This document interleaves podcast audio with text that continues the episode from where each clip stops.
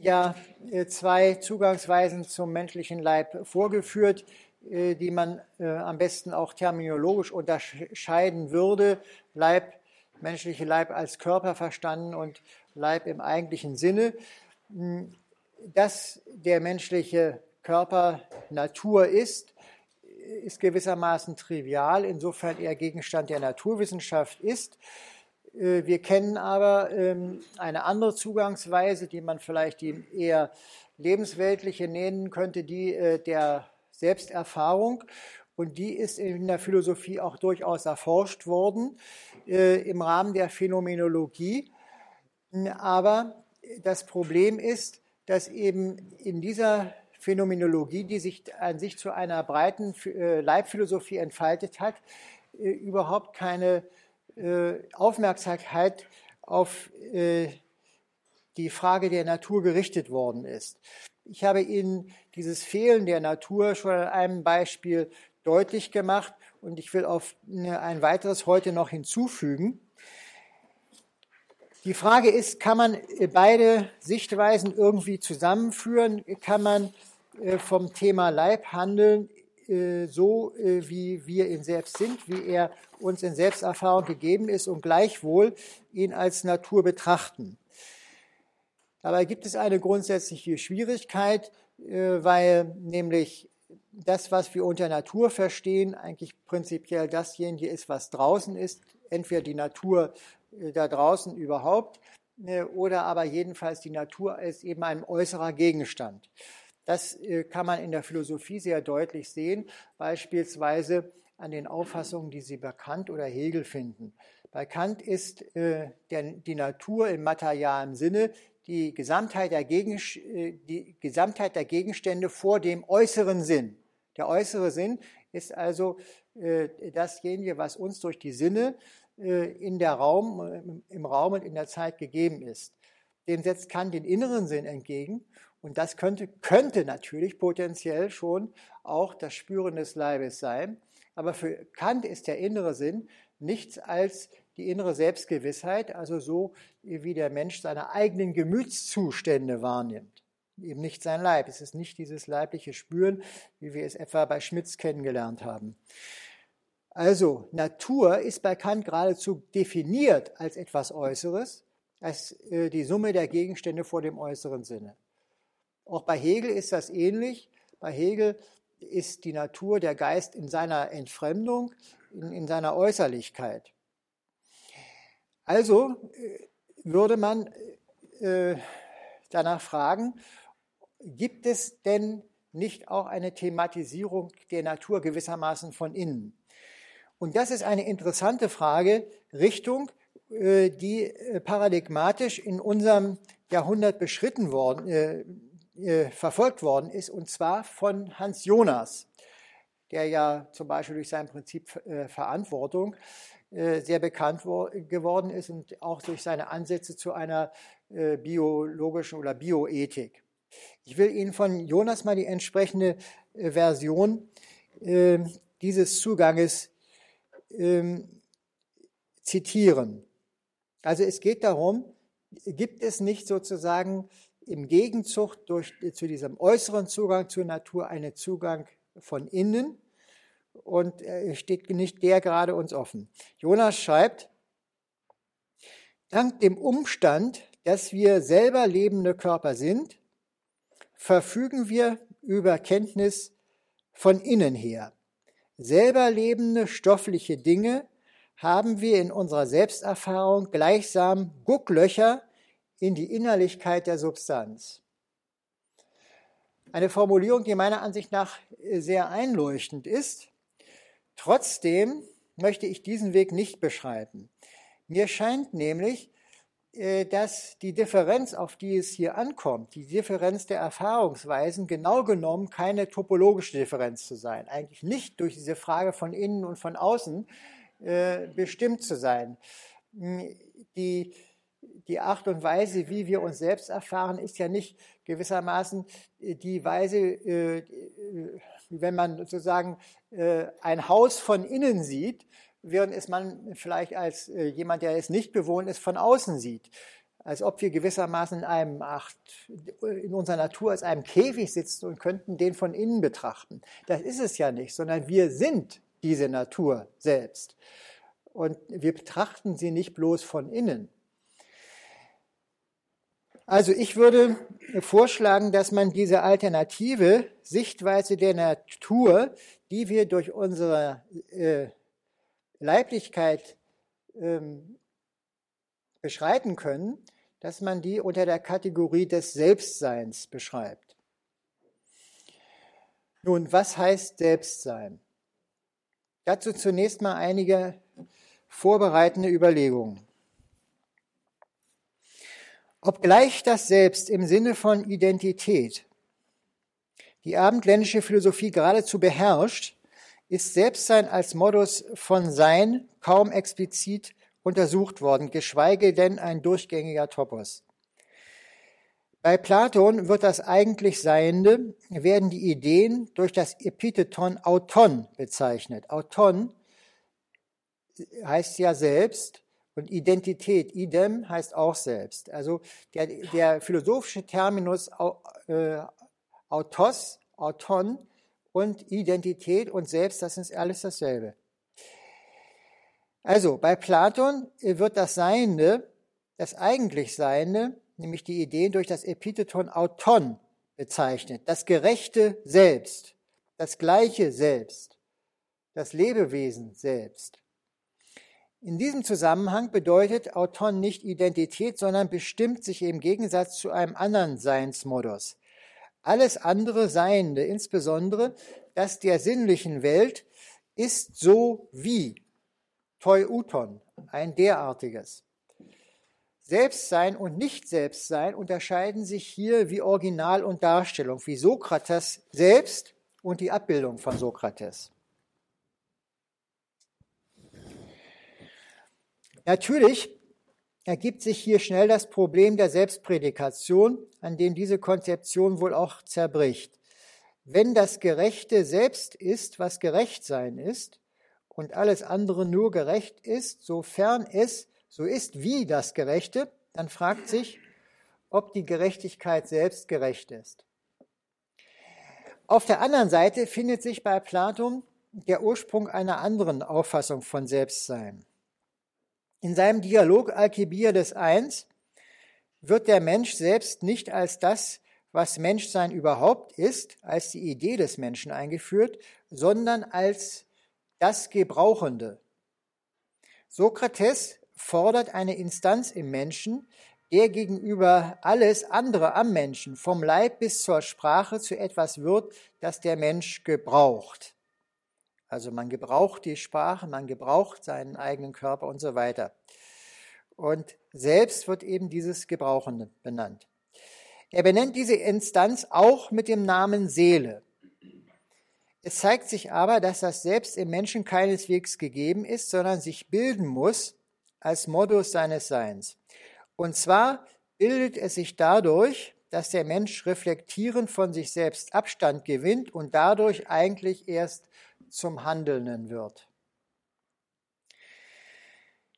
Ich möchte nur nicht weitere philosophiehistorische Episoden, in denen das Selbstsein eine Rolle spielt, durchgehen, sondern grundsätzlich zweierlei festhalten. Erstens, das Selbstsein als Seinsmodus bestimmt wird durch einen Gegensatz, durch eine Absetzung von einem anderen Seinsmodus, nämlich dem der Unfreiwilligkeit, des bloßen Vollzuges, der Heteronomie, der Instrumentalität.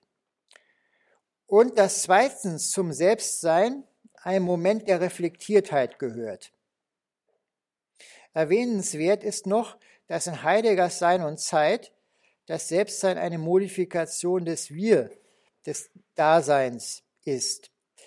Selbstsein ist qua Eigentlichkeit die Absetzung von der Verfallenheit an das Mann und damit die entschiedene Übernahme des je eigenen Daseins. Diese Bestimmungen von Selbstsein können zwar Hinweise darauf geben, wie Selbstsein als Modus von Natursein zu verstehen ist, die Begrifflichkeit muss jedoch aus dem Problem entwickelt werden, das zu diesem Konzept Anlass gegeben hat. Soweit also die Vorbemerkungen zu diesem Terminus Selbstsein. Sie sehen, entscheidend sind zwei, zwei Dinge, nämlich erstens, dass Selbstsein immer von einer anderen Art und Weise des Seins unterschieden wird und andererseits diese innere Reflektiertheit. Nun also zum Thema Natur Selbstsein. Der Anlass zur Formulierung Leib sei die Natur, die der Mensch selbst ist, ist die Tatsache, dass der Mensch, jeder als Einzelner, heute die Auswirkungen des gesellschaftlichen Handelns gegenüber der Natur am eigenen Leibe zu spüren bekommt. Dieses Spüren erinnert ihn daran, dass er selbst Natur ist. Nun möchte ich sicherlich nicht behaupten, dass dieses Spüren schon Umweltbewusstsein sei oder auch nur, dass Umweltbewusstsein sich hieraus ohne Vermittlungsschritte und ohne äh, weitere Zugabe von Wissen ergeben würde. Wohl aber möchte ich behaupten, dass an diesem am eigenen Leibe spüren ein wesentliches Moment des Umweltbewusstseins hängt, nämlich die sogenannte Betroffenheit. Atembeschwerden in Smoglagen, Nahrungsmittelallergien, Sonnenallergie, Pharma- und Bekleidungsallergien, Kopfschmerzen, Lärmstörungen. Das sind Widerfahrnisse, die nahegehen. Nehmen wir als Beispiel Atembeschwerden in Smoglagen. Das ist keine nüchterne Feststellung der Tatsache, dass Atmen heute schwer fällt, dass die Luft schwer atembar ist, so wie man das vielleicht als Warnung in den Nachrichten mit, mitgeteilt bekommt, sondern es ist die Erfahrung des unmittelbaren Betroffenseins. Mir fällt das Atmen schwer.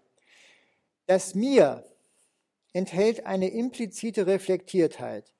Implizit, weil sie weder schon ein Ich, das reflektiert, noch ein Mich als Gegenstand, worauf reflektiert wird, voraussetzt. Das Mir der Betroffenheit ist der Ursprung jener Reflexion, die dann zu einem expliziten Selbstbewusstsein führen kann. Ich hatte diese Reflektiertheit als eine der traditionellen Momente von Selbstsein aufgeführt.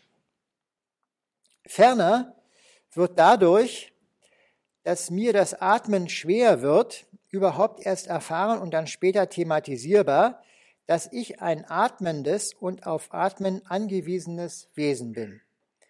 Ferner wird durch die in der Beschwernis angelegte Fluchttendenz spürbar, dass ich auf Luft, die mich umgibt, als Lebensmedium angewiesen bin. Das ist ja dieses Moment, was auch bei Schmitz in der Analyse des, äh, äh, des äh, Leibbewusstseins herauskommt, nämlich diese Gegenwart, die einen an dieses absolute Hier bindet. Und das ist auch in der Beatembeschwerde, dass man eben äh, darin spürt, ich bin mittendrin in dem, was mich betrifft. Also die Luft als Lebensmedium. Die Luft selbst wird als schwer atembare überhaupt erst zum Phänomen. Wir sehen an diesem Beispiel, wie die leibliche Betroffenheit im Umweltproblem tatsächlich die Leiberfahrung als Erfahrung eigener Natur darstellt. In der bisherigen Leibphilosophie ist das leibliche Spüren ausführlich untersucht worden und im Rahmen dessen natürlich auch das Atmen als rhythmische Schwankung der leiblichen Ökonomie von Spannung und Schwellung.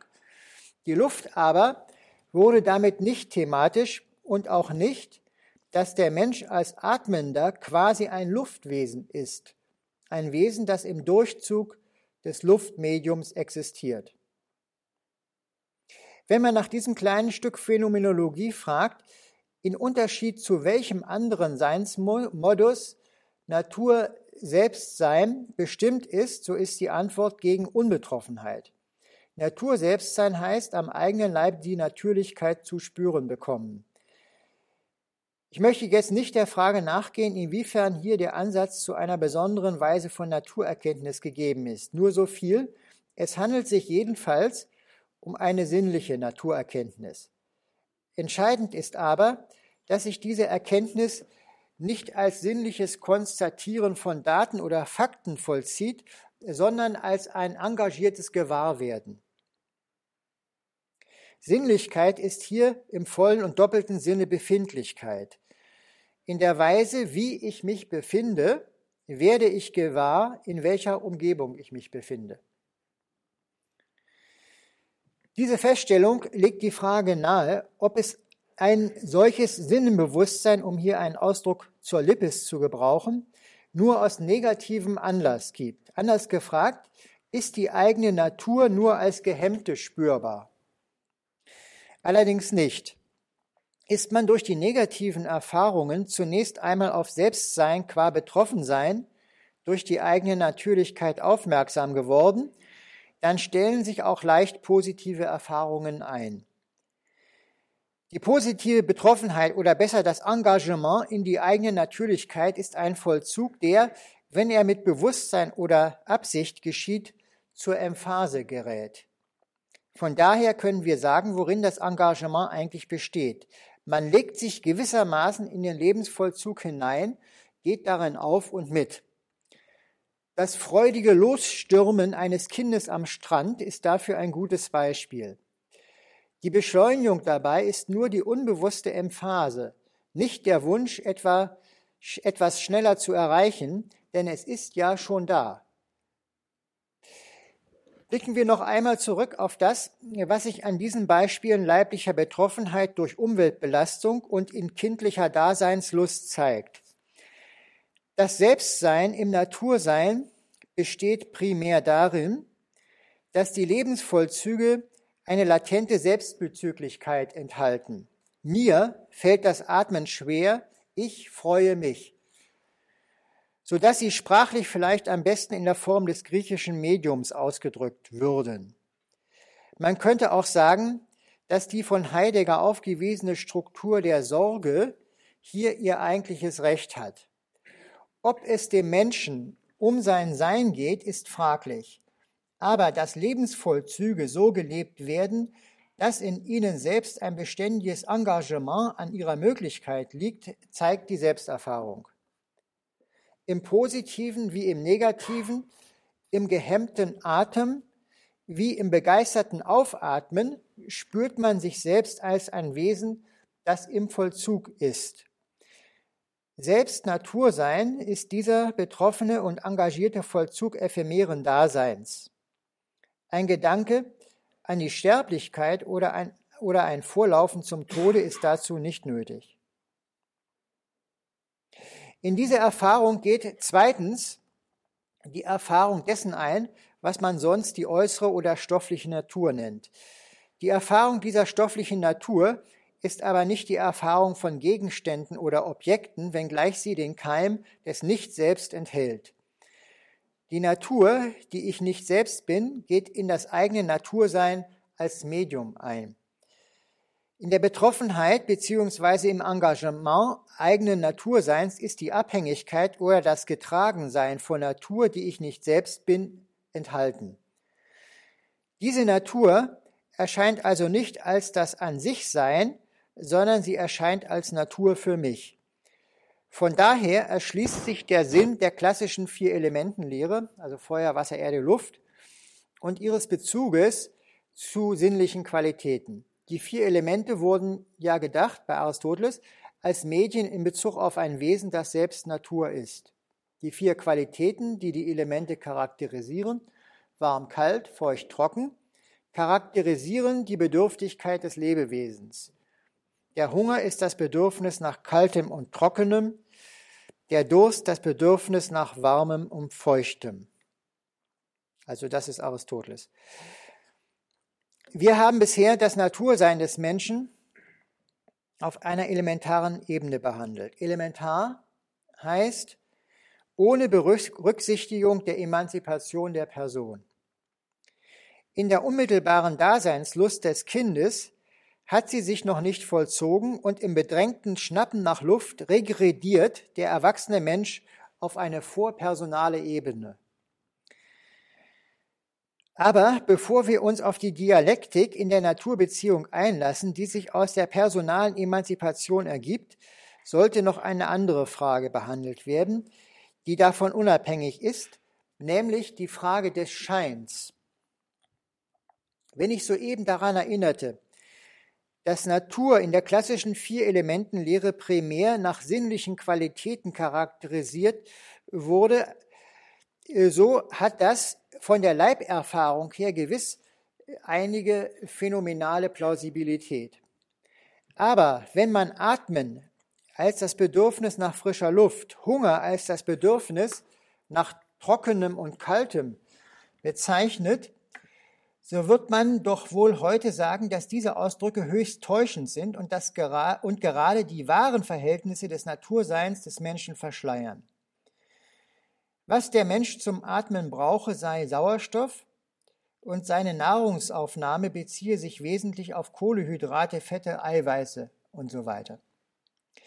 Die unmittelbaren Bedürfnisse seien deshalb ein Schein.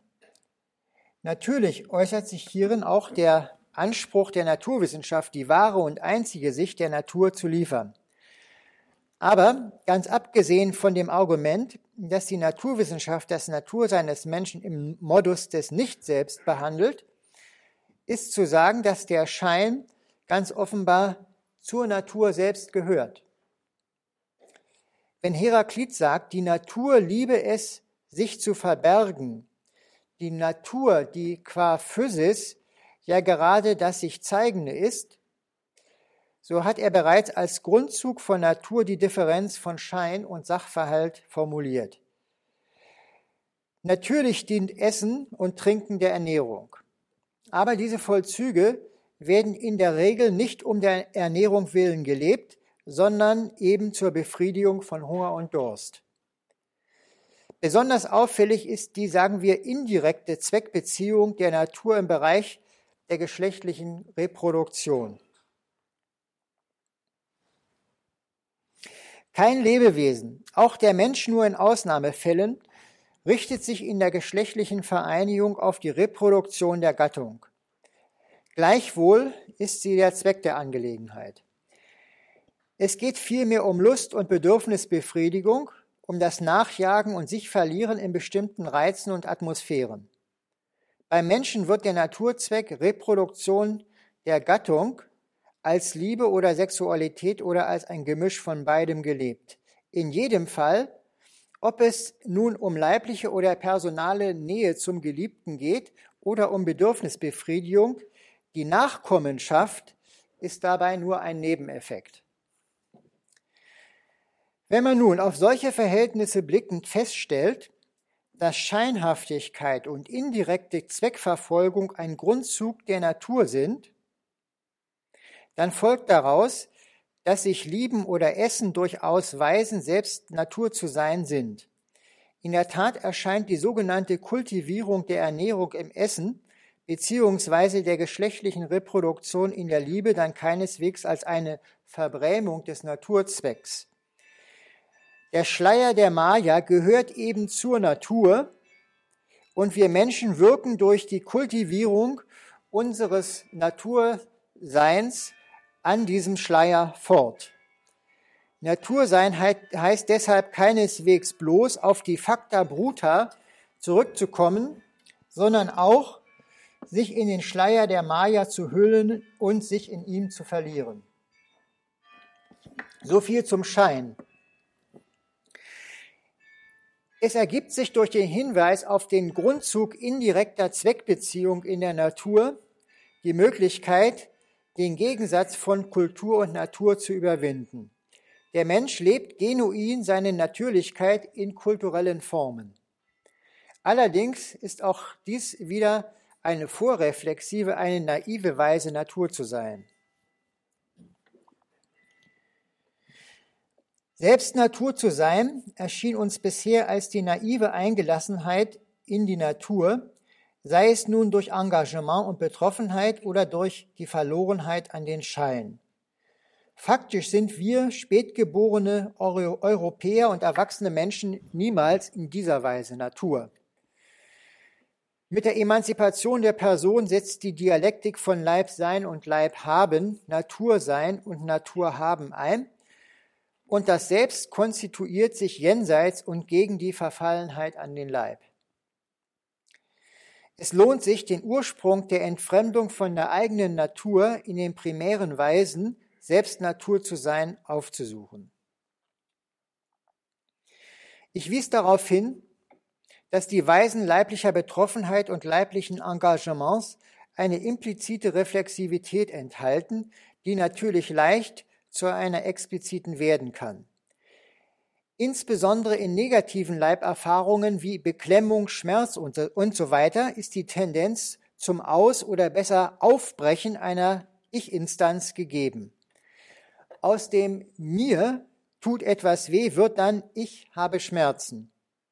Und ferner mit Lokalisierung ich habe Zahnschmerzen, Bauchschmerzen und so weiter. Es wird als Abwehr- und Stabilisierungsinstanz ein Ich aufgebaut, das nicht der Leib ist, sondern ihn hat. Ähnlich verhält es sich bei engagierten Lebensvollzügen leiblicher Emphase. Die Steigerung des Lebensvollzugs, insbesondere bei leichter Übertreibung, löst sich als Geste und damit als Ausdruck einer sich gleichzeitig konstituierenden Innerlichkeit ab. Was beim Kind eben noch ein freudiges sich ausleben war, wird im nächsten Moment zum Ich lache. Beides lässt sich übrigens an Kindern gut studieren, sowohl die Ich-Konstitution im Zusammenhang mit negativen Erfahrungen, insbesondere Krankheiten, wie auch die Entstehung von Innerlichkeit mit gleichzeitigem Auftreten von Grimassieren und affigem Getue. Für diesen zweiten Weg der Ausdifferenzierung, nämlich des Leibes als äußerer Existenz des inneren Menschen, spielt die soziale Welt eine entscheidende Rolle. Positive und negative Sanktionen der äußeren, der äußeren Erscheinung zwingen den Heranwachsenden zu dieser Differenzierung. Durch Entstehung der autonomen Person wird der Leib zum Instrument, zum Gefährt, vielleicht auch zum Ballast, jedenfalls zu etwas, das man hat. Durch Entstehung des inneren Menschen wird der Leib zur Erscheinung, zur Folie des Ausdrucks. Im Zuge dieser Ausdifferenzierung kann der Mensch nun allerdings meinen, nicht Leib zu sein, und die Veräußerlichung seiner Leiblichkeit kann, verstärkt durch die Methoden objektiver Wissenschaft, so weit gehen, dass ihm sein eigener Leib wie ein Fremder zum Gegenstand willkürlicher Manipulation oder von Inszenierungen wird. Tatsächlich sind das aber Illusion und Illusionen und Verdeckungen der Dialektik, die mit dem Explizitwerden ursprünglicher Reflektiertheit des leiblichen Selbstseins in Gang kommt. Die Differenzierung von Leib und autonomem Subjekt, von innerem und äußerem Menschen ist jederzeit in Gefahr, zusammenzubrechen. Sie ist eine mühsam erreichte Leistung und kann nicht leicht auf Dauer gestellt werden. So ist die sogenannte autonome Ich-Instanz ein Produkt der Flucht aus der Betroffenheit und kann von dieser jederzeit wieder eingeholt werden, beispielsweise dadurch, dass ein Schmerz überwältigend wird. Entsprechend ist der innere Mensch ein Produkt der Hemmung des sich Auslebens und kann sich jederzeit wieder in diesem verlieren. Schließlich bleiben autonome Ich-Instanz und innerer Mensch auf die veräußerlichte Leiblichkeit angewiesen. Das Ich, das sich als handelndes, denkendes und wollendes Subjekt aufspielt, kann gerade nicht handeln, ohne sich auf Leiblichkeit einzulassen, kann nicht denken, wenn ihm nichts einfällt, kann nicht wollen ohne Triebenergien. Der innere Mensch, der innere Mensch würde gegenüber seinem Ausdruck isoliert, in seinem sogenannten Charakter, seinen Gefühlen, seinen Regungen unbestimmt. Erst der Ausdruck artikuliert ja die sogenannten seelischen Regungen, erst er macht sie zu etwas Bestimmtem. Deshalb haben auch alle vorsichtigen Denker, die vom Haben des Leibes und von Ausdruck sprachen, zugleich betont, dass man immer auch Leib ist und sich nicht ausdrückt, sondern in der Lebensbewegung aus sich herausgeht.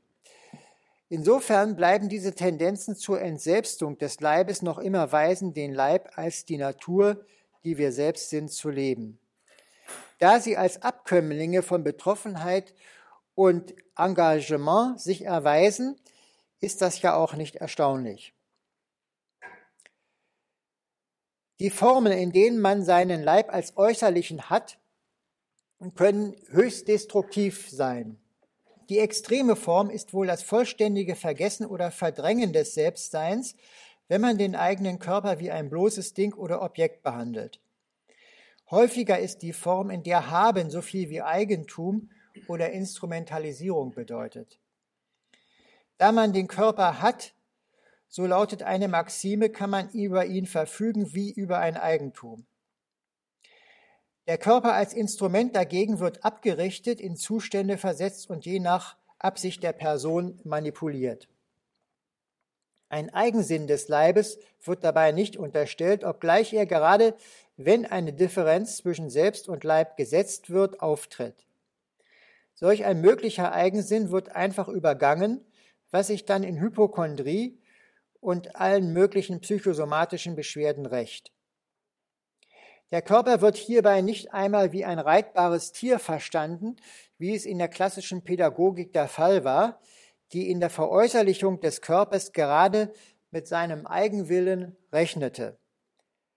Das Selbst des Leibes tritt in dieser Konzeption dem Selbst der Person als ein Fremdes entgegen.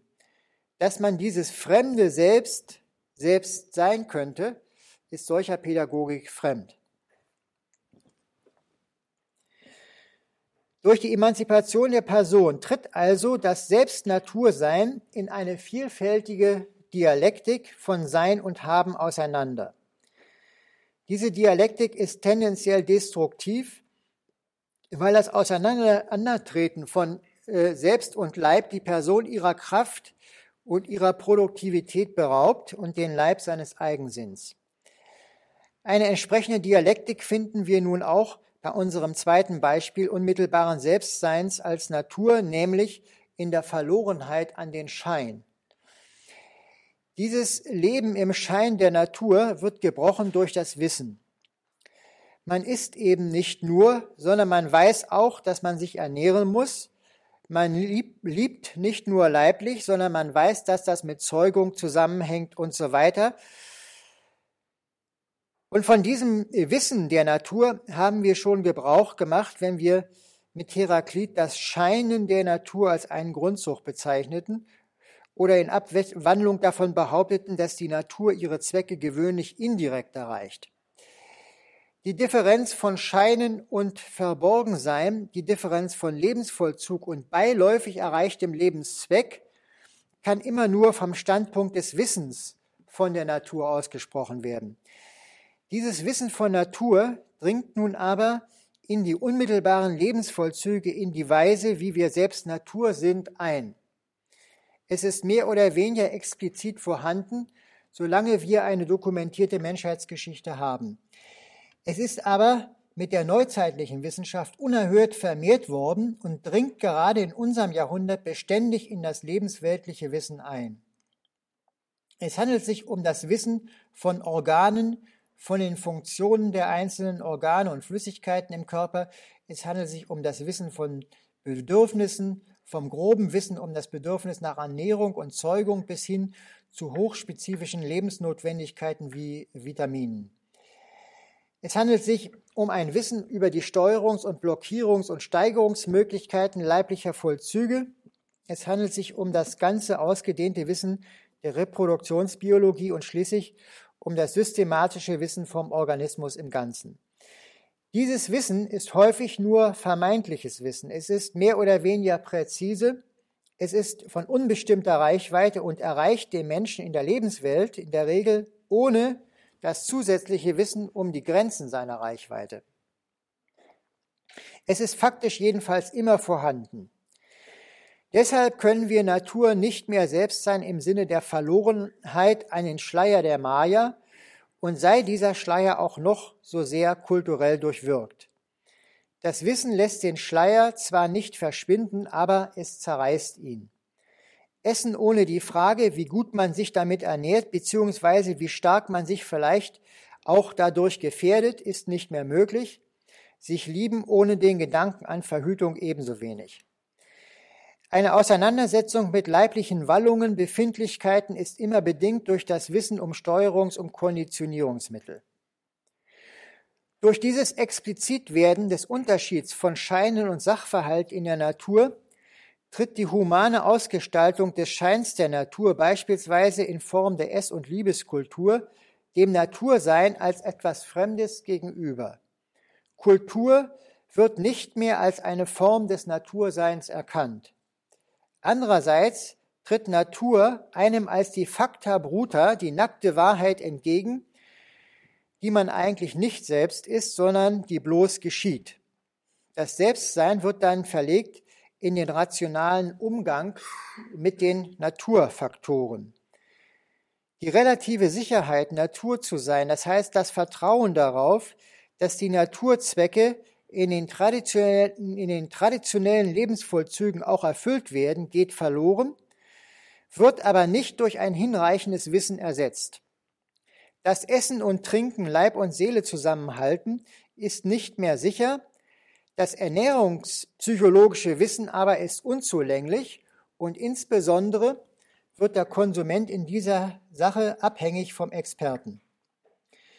Von Selbstsein kann unter diesen Bedingungen genau genommen keine Rede sein. Aus dem Schein der Natur ausgebrochen, verliert sich der moderne Mensch im Schein der Meinungen, diätetischen Moden, neuesten Informationen über Schadstoffe und Heilmittel. Zum Schluss möchte ich betonen, dass alle diese Überlegungen nur Sinn machen im Rahmen einer Anthropologie in pragmatischer Hinsicht. Eine solche Anthropologie hat nach dem Vorbild von Kant mit der Frage zu tun, was der Mensch unter der Bedingung des Wissens vom Menschen aus sich macht.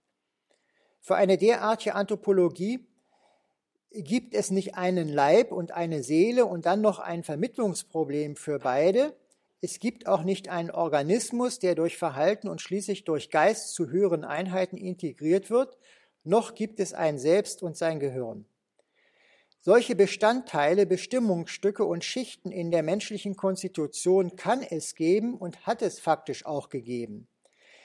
Sie hängen aber davon ab, wie der Mensch sich zu sich selbst verhält. Insofern ist es wiederum auch ganz verfehlt, hohnlachend über den kartesischen Dualismus hinwegzugehen und ihn als eine falsche Theorie abzutun. Vielmehr ist es durchaus möglich, dass der Mensch sich zu sich selbst so verhält, dass sein Leib ihm als eine Maschine erscheint und er korrelativ sein Selbst in sein Denken setzt.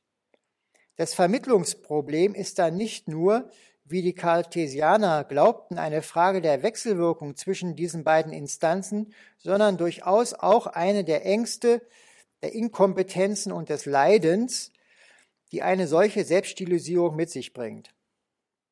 Ebenso wenig kann man natürlich heute auf einen bloßen Holismus sich zurückziehen und so tun, als gäbe als all diese Möglichkeiten entfremdeter und objektivierender Selbstthematisierung und Selbststeuerung nicht. Diese sind nun einmal verbunden mit Rissen im Sein. Und diese Risse im Sein, die gehen eben durch unser Sein mitten hindurch. Nun, ich bin damit eigentlich am Ende dieses Kapitels. Ich möchte Ihnen nur gewissermaßen als Nachtrag äh, noch kurz zwei Beispiele bringen. Und zwar äh, in der Absicht, um noch ein bisschen deutlicher zu machen, äh, was genau genommen eigentlich an der Natur erkannt wird, wenn man sie in der Kategorie des Selbstseins studiert. Denn es ist eine Sache, überhaupt erstmal die Zugangsweise als eine besondere zu beschreiben und eine andere dann zu sehen, ob sich eigentlich die Natur, die sich auf andere Weise einem auch präsentiert, nun hier sich in besonderer Weise zeigt. In meiner Darlegung war es sehr wichtig äh, zu sehen, dass wir nicht einfach vom äh, empirischen Menschen, äh, wie wir es selbst sind oder wie äh, er uns als Gesprächsvater zur Verfügung geht, steht, ausgehen können und äh, nun den und diesen Menschen und analysieren in Bezug auf seine leibliche Konstitution. Entscheidend ist ja, dass äh, was wir als Leib haben oder als Leib sind, eben tatsächlich immer davon abhängt, wie wir uns zu uns selbst verhalten. Und ich habe Ihnen eine Dimension dieses Selbstverhaltens aufgewiesen, indem ich sozusagen diese beiden extrem, extremen Pole benannt habe, nämlich auf der einen Seite den äh, Pol der totalen Regression, äh, wo man eine Differenz zwischen Leib und Ich überhaupt nicht machen kann, sozusagen, dass Ich gewissermaßen in die Leiblichkeit ganz hineinfällt und mit ihr eins ist. Auf der einen Seite und auf der anderen Seite der Pol der totalen äh, Emanzipation, äh, des Subjektes oder der Person, äh, das eben durch seine Emanzipation den Leib vollständig veräußerlicht hat und dann im Extremfall einfach zu einem äh, Gegenstand, zu einem Objekt macht. Also diese beiden Pole haben wir und zwischen diesen beiden Polen gibt es eine ganze Reihe von Zwischenmöglichkeiten, sich zu sich selbst verhalten, zu verhalten, die ein je unterschiedliche Dialektik von Sein und Haben also Leib sein und Leib haben darstellen.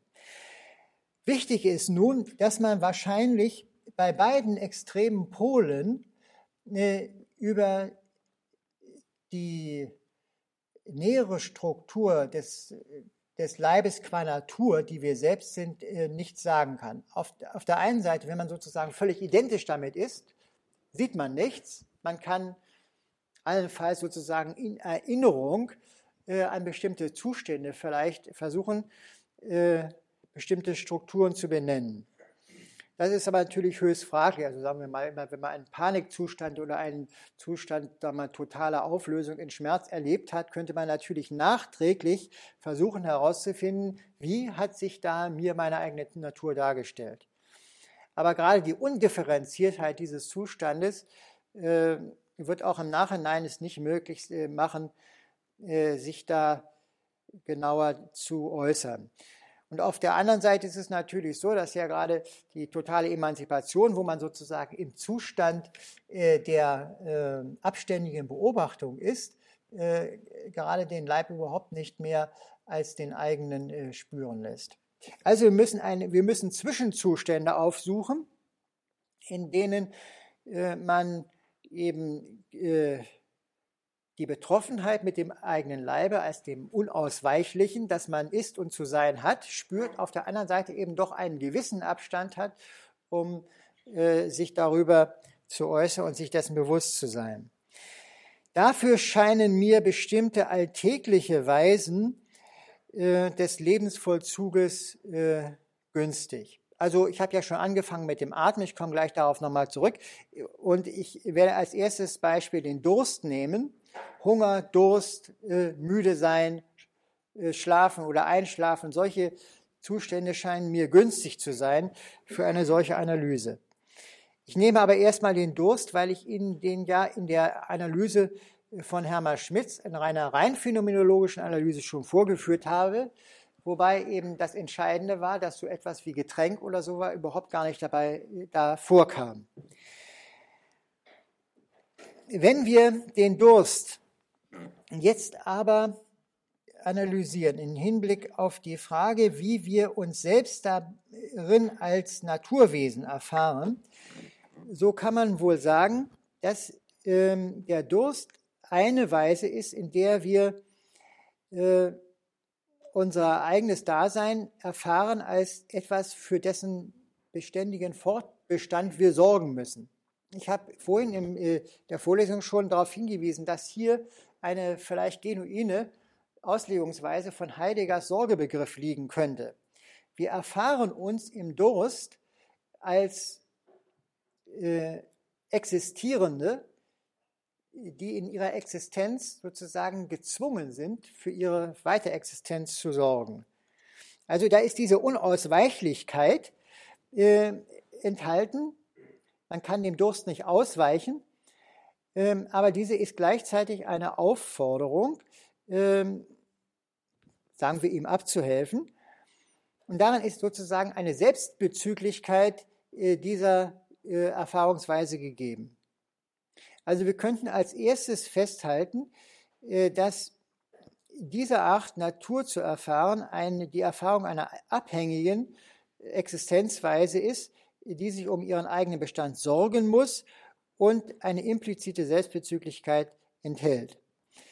Nun ist es so, dass diese Frage nach der Natur vom Selbstsein natürlich von mir auch so gestellt ist, inwieweit äh, sie tendenziell auch Möglichkeiten eröffnet der Naturerschlossenheit im Hinblick auf das natürlich Seine, was wir nicht selbst sind. Und das fängt natürlich im Durst schon an. Insofern natürlich im Durst eine, die Natur, die wir nicht selbst sind, auch schon erschlossen wird, eben nämlich gerade als Getränk, als, als Nahrung, auf die wir angewiesen sind. Das heißt, äh, wir erschließen damit die äußere Natur äh, als Natur für uns, und zwar nicht qua Wahrnehmende, sondern als bedürftige Wesen. Das ist der Punkt, an dem die Analyse sich des Durstes an das anschließt, äh, was ich schon von Aristoteles zitiert habe. Nämlich, ähm, das Getränk wird, jetzt wenn ich hier wieder Aristoteles folge, erschlossen mit hinter der Kategorie der Flüssigkeit und der Kühle, würde ich lieber sagen, der Kälte. Also, das ist bei Aristoteles das Hykron und Psychron gibt ja bei ihm diese vier Grundkategorien der Elemente, nämlich das warme, kalte und das feuchte, trockene. Und ich glaube, was Aristoteles überhaupt damit meint, äh, äh, erschließt sich genau von einer solchen Analyse der leiblichen Erfahrungsweise, die uns im Durst gegeben ist und wie wir darin etwas anderes als äh, wir selbst sind entdecken, nämlich in diesem Fall das Getränk.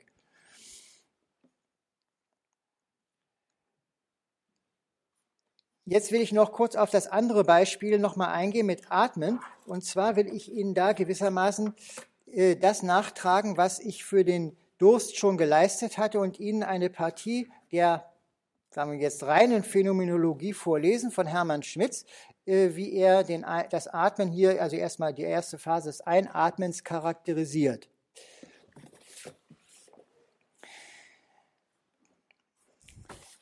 Zitiere aus seinem Buch Der Leib, das ist Band 2.1 des Systems der Philosophie, das Einatmen. Es ist einerseits Spannung in einer Weise, die bei Übersteigerung in Angst übergehen kann und dies zum Beispiel beim Asthmatiker wirklich vollbringt.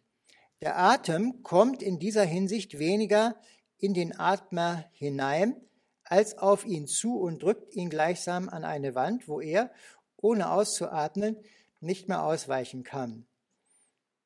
Dadurch entsteht äh, für die Angst, die er äh, vorher schon geschildert hat, die charakteristische Situation des Gehinderten weg und eventuell ein Angsterleben, das etwa beim Asthmatiker nicht mit der bloßen Furcht vor dem Erstickungstod verwechselt werden darf. Andererseits bietet aber kraftvolles, tiefes Einatmen das schönste Beispiel weitender Schwellung des Leibes, so dass die Rede von der stolz geschwellten Brust davon abgezogen sein dürfte. Nun, das ist ein sehr kleiner Ausschnitt aus der Analyse. Außerdem äh, wird die natürlich dann auch in die Waage gehalten, dadurch, dass er das Ausatmen auch analysiert. Aber Sie sehen hier schon das Charakteristische, dass er auch hier interessiert an der Phänomenologie des Leibes nur die leiblichen Erfahrungen als solche beschreibt. Nicht? Also die Luft kommt überhaupt gar nicht vor. Und deshalb denke ich, muss man diese Analyse eben versuchen fortzuschreiben. Nun, bei dem Atmen ist es, glaube ich, ein bisschen anders als äh, bei dem Durst. Das Atmen geschieht ja gewöhnlich unbewusst und äh, von selbst. Also da ist der normale Zustand ja etwas, den man, äh, wenn überhaupt als Selbstsein, dann Selbstsein in der Form der Verdrängung oder machen wir auch das Vertrauens einfach bezeichnen könnte. Jedenfalls ist es ja kein explizites Selbstsein. Hm, es ist vielmehr so, dass man ja äh, dieses Selbstatmen in bestimmten Übungen überhaupt erst erlernen muss, also beispielsweise im autogenen Training oder in bestimmten Yoga-Techniken. Und da äh, sieht man dann schon, dass also dieses Selbstatmen eine, eine bestimmte Weise ist, eine, ein, wie ich eben äh, sage, meine Analogie zu diesem Beispiel mit dem Kind, was im Strande losstürmt, als so eine Art Emphase oder ein sich hineinlegen in einen Prozess, der eigentlich von selbst geschieht, bezeichnen würde. Und das Bemerkenswerte bei diesen Atemübungen, die sozusagen dieses Selbstsein ja fördern, ist, dass dabei eigentlich eine Inversions Inversionserfahrung auftritt, nämlich dass gerade dadurch, dass man das Atmen bewusst übernimmt, man die Erfahrung macht, äh, dass äh, man nicht selbst der Autor oder sagen wir mal der Macher des Atems ist, sondern es tritt eine Umkehrung ein in der Weise, ähm, dass geradezu äh, man das Gefühl bekommt, dass man geatmet wird. Also dass also die die Luft rhythmisch in einen eintritt und einen dehnt und wieder zusammenpresst. War ein Stück weit davon auch in Schmidts Analyse zu hören, für diese Inversion. Nun, was ist das für eine Selbsterfahrung? Ich glaube, dass man erstmal sagen muss, dass hier wir unser Natursein erfahren als einen rhythmischen Prozess das ist eine sehr äh, tiefgehende Erfahrung, vor allem gemessen an der Tatsache, dass wir uns normalerweise eben gewissermaßen wie Dinge verstehen, die immer da sind. Gerade das, das, äh, die Ich-Emanzipation unterstellt ja, dass wir Ich, wie, dass dieses Ich sozusagen durch die Zeit hindurch immer ein und dasselbe Ding ist.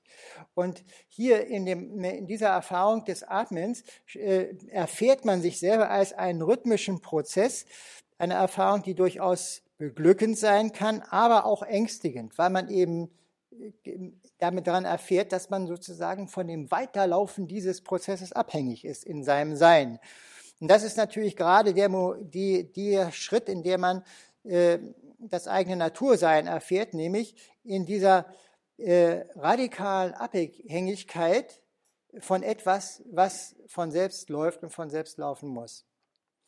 Also das ist dieses eine Moment, inwiefern wir die, äh, hier das, unser eigenes Natursein erfahren. Nun die Frage, ähm, was erfahren wir über die Natur, die wir nicht selbst sind darin? Das ist ja das Thema Luft. Also wenn wir da wieder Aristoteles äh, äh, folgen würden, müsste also herauskommen, bei Aristoteles ist die Luft ja das Flüssige, Flüssige und Trockene, nicht? Das äh, Xeron und äh,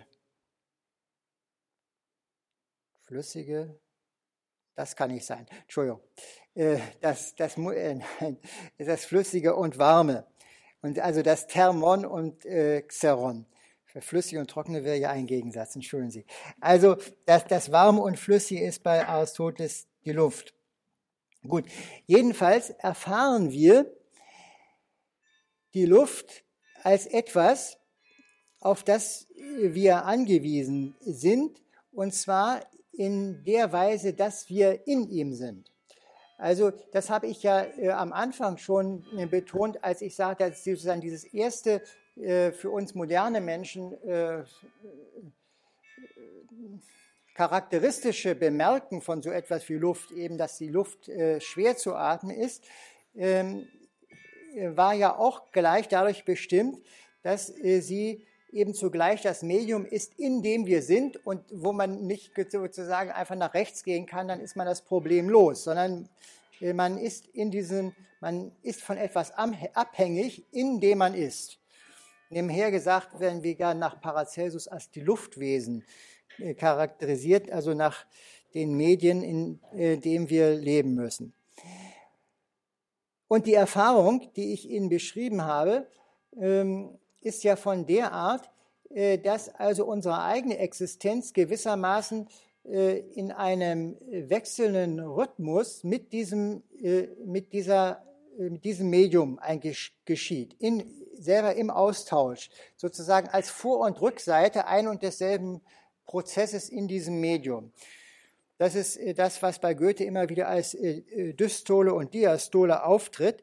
Das heißt also, dass wir gewissermaßen als eine rhythmische Entsprechung zu einem uns Äußeren unser eigenes Sein erfahren und darin eigentlich auch dieses Äußere in seiner sozusagen Qualität als eines Lebensmediums.